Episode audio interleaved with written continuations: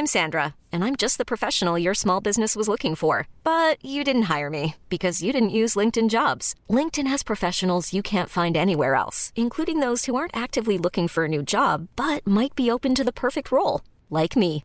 In a given month, over 70% of LinkedIn users don't visit other leading job sites. So if you're not looking on LinkedIn, you'll miss out on great candidates like Sandra. Start hiring professionals like a professional. Post your free job on linkedin.com/achieve today.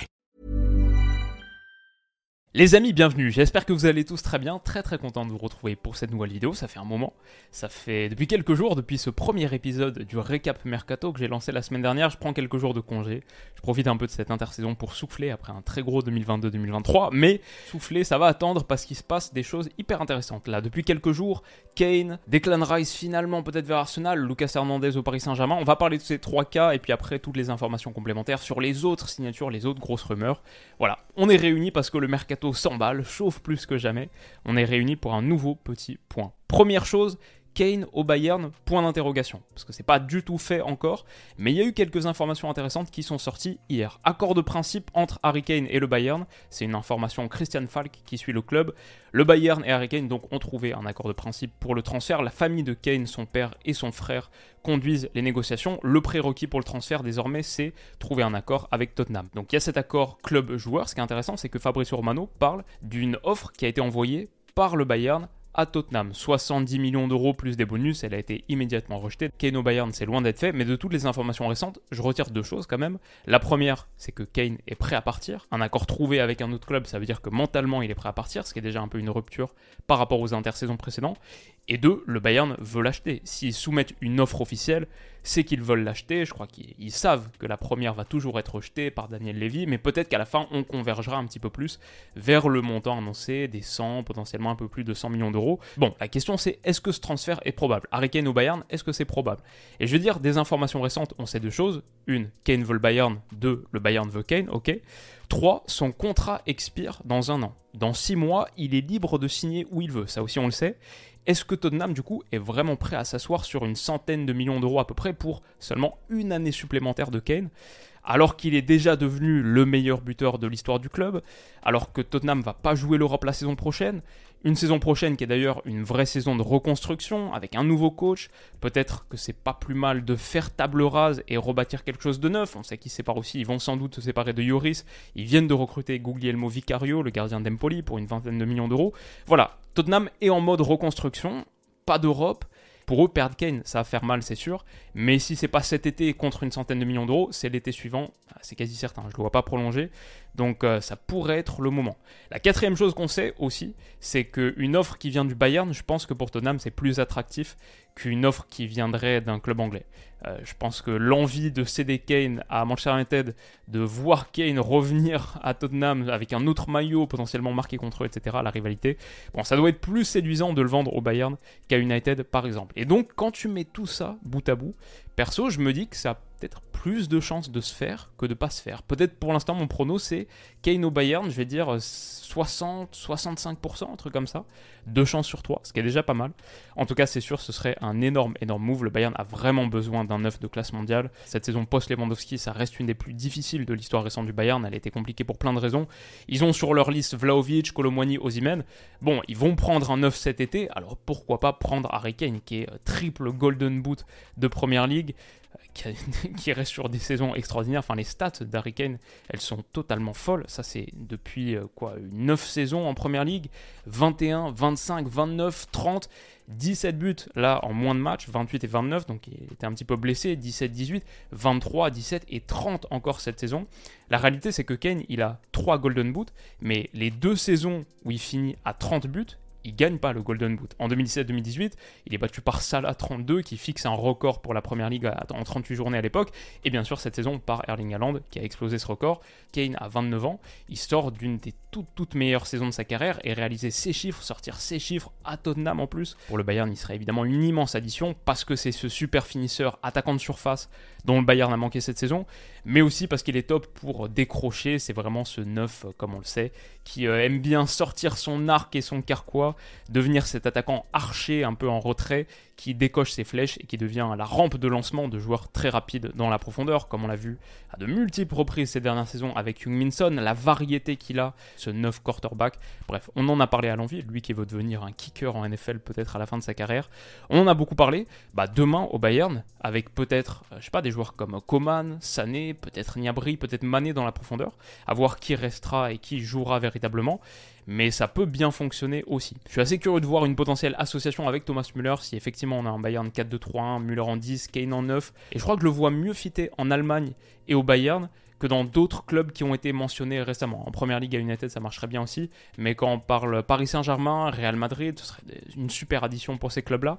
Mais peut-être que, euh, je sais pas, la mentalité allemande, mentalité bavaroise en venant de première ligue, je sens un truc qui pourrait bien fonctionner. Très intéressant pour le Bayern aussi, évidemment, qui a vraiment besoin de faire des moves pour redevenir compétitif sur la scène européenne, pour devenir un top 2, top 3 favori de la prochaine Ligue des Champions. Et quoi qu'il en soit, l'avenir d'Harry bon, ça va être une des sagas de cet été, un des feuilletons de ce mercato, qui me fait beaucoup penser d'ailleurs à ce qui se passe autour de Damian Lillard dans NBA, là, si vous suivez un peu. Est-ce qu'il va être tradé? Est-ce qu'il va quitter Portland après tellement d'années de bons et loyaux services? Vraiment beaucoup de similarités entre ces deux gars qui sont un peu, voilà, des franchise players. Bon, pour Lillard, c'est le cas.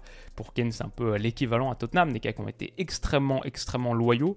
Mais aujourd'hui, tout le monde veut un peu les voir gagner des trophées. Pour Lillard comme pour Kane, des trucs à suivre sur les prochaines semaines. Lucas Hernandez au Paris Saint-Germain. Alors ça c'est beaucoup plus proche que Kane au Bayern. Fabrizio Romano l'annonce. Accord trouvé entre le PSG et Lucas Hernandez. Maintenant ce qui reste c'est l'indemnité du transfert. 30, 40, c'est ce qu'aimerait le PSG, 50, c'est ce que veut le Bayern. Il y aura peut-être un rapprochement autour des 40 millions d'euros. Il lui reste une année de contrat et il ne veut pas prolonger au Bayern. Il veut rejoindre le Paris Saint-Germain. Après Milan Skriniar, donc, qui devrait être officialisé dans les prochains jours, on a donc Lucas Hernandez et un Paris Saint-Germain qui accélère vraiment, notablement sur la rénovation de sa charnière.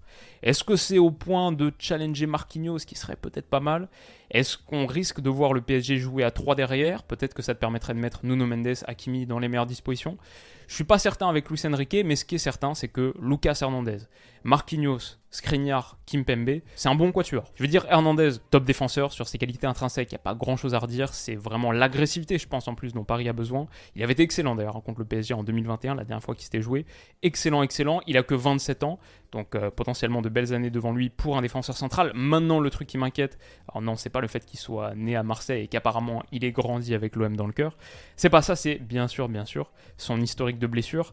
Il a quasiment pas joué l'année dernière. Quand il venait de se remettre d'une blessure, bah, il s'est fait les croisés contre l'Australie, match d'ouverture de la Coupe du Monde, on s'en souvient bien. D'ailleurs, petit aparté, c'est marrant de se dire que les deux équipes qui vont en finale de la Coupe du Monde, ça n'avait pas très bien démarré pour. Hein. L'Argentine perd leur match d'ouverture contre l'Arabie Saoudite, et nous, on prend le but du 1-0 quoi, au bout de moins d'une dizaine de minutes, et un de nos joueurs majeurs titulaires en défense qui se fait les croisés. Dans le grand livre du foot, les introductions sont souvent trompeuses. Mais bref, tout ça pour dire que Lucas Hernandez, rupture du ligament croisé, il revenait à peine d'une déchirure musculaire. En vrai, sur les 4 dernières saisons, là, au Bayern, il a raté 65 matchs sur blessure. Fissure du ligament intra-articulaire de la cheville en 2019-2020, problème à la cuisse, déchirure du ménisque, contusion thoracique, irritation du tendon, contusion au genou. En plus, la dernière blessure, c'est la plus grave. Comment est-ce que tu reviens des ligaments croisés? On sait que souvent c'est compliqué. C'est la première fois qu'il se fait les ligaments croisés dans sa carrière. Du coup, vrai point d'interrogation. La réalité, c'est qu'un Lucas Hernandez fit qui joue toute la saison titulaire, c'est Paris qui se renforce incroyablement, qui fait un vrai vrai bon coup si ça se joue autour de 40 millions d'euros.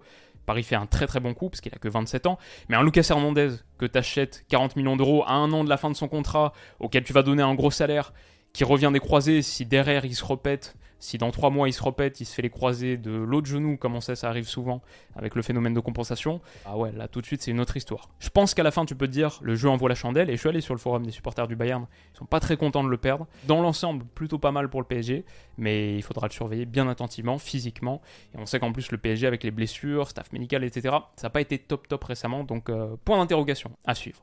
Le troisième joueur dont on va parler aujourd'hui pour conclure, Declan Rice à Arsenal, finalement, est-ce que ça va enfin se faire alors que Manchester City semblait avoir doublé les Gunners là il y a quelques jours, une offre formelle, un dénouement qui n'avait pas beaucoup plu à Stan qui s'arrache les jeux je crois dans sa piscine en Indonésie, mais, il peut se rassurer parce que ce matin, Fabrizio Romano parle d'une nouvelle offre d'Arsenal, 105 millions de livres, donc on est quoi sur quasiment 120, peut-être 125 millions d'euros, autour de 120 millions d'euros. Et du coup, Arsenal très confiant désormais d'obtenir la validation de ce transfert, d'obtenir l'accord de West Ham pour cette signature.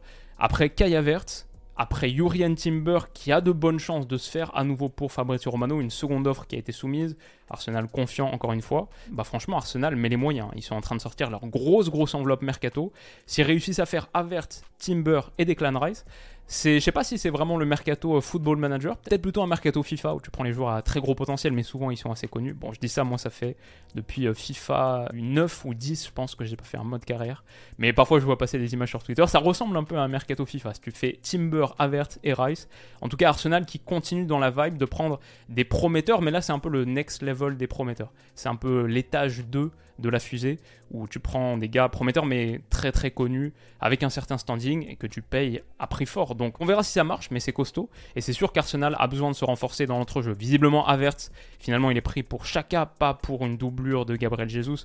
Pour Chaka, plutôt au milieu de terrain. Declan Rice, peut-être pour Thomas Partey, qui est visiblement sur le départ.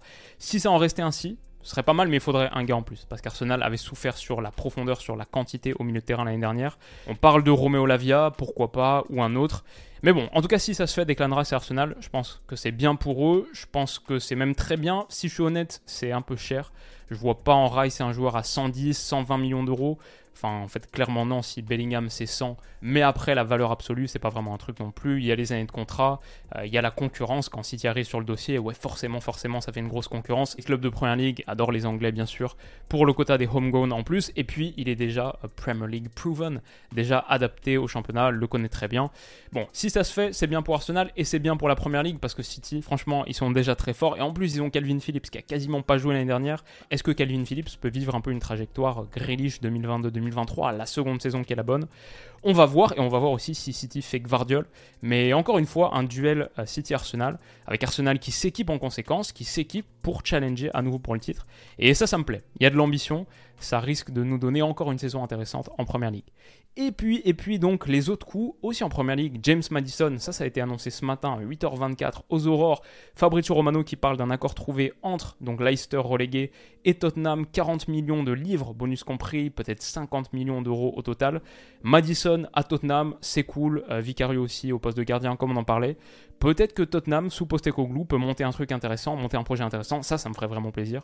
Retrouver Tottenham en haut et avoir une vraie bataille top 7, peut-être même top 8 avec Brighton, Newcastle, etc. Mais bref, intéressant le rebuild intéressant de suivre un peu la trajectoire de Tottenham. Marcus Thuram à l'Inter, ça c'est fait, c'est validé, c'est officiel, il était libre. Je pense que c'est un bon match. L'Inter, gros club, sort d'une finale de Ligue des Champions, tu gagnes des titres à l'Inter. La Serie A il y a deux ans, la Coupe d'Italie cette année.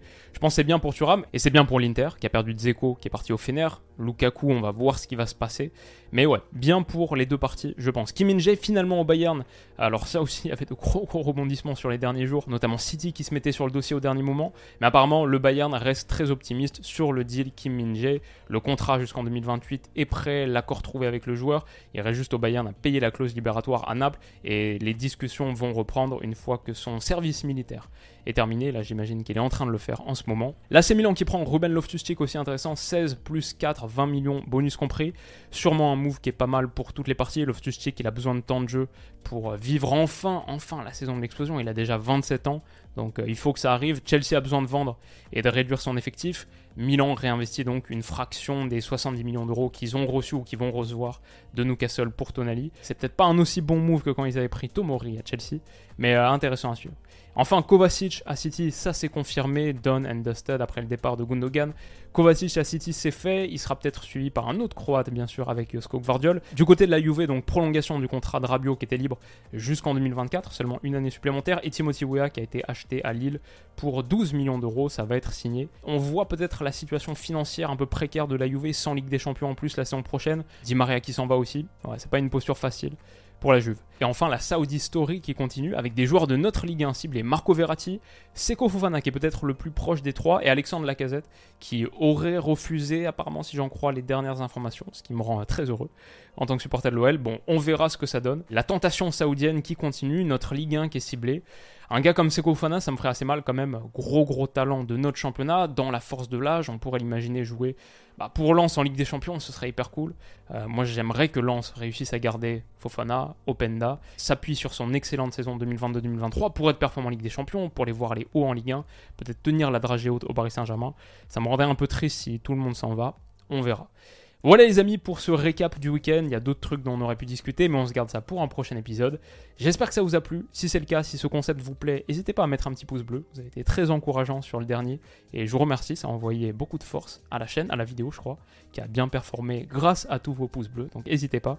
Et euh, vous pouvez vous abonner pour pas rater le prochain épisode. Prenez soin de vous les amis et on se dit à très vite. Bisous.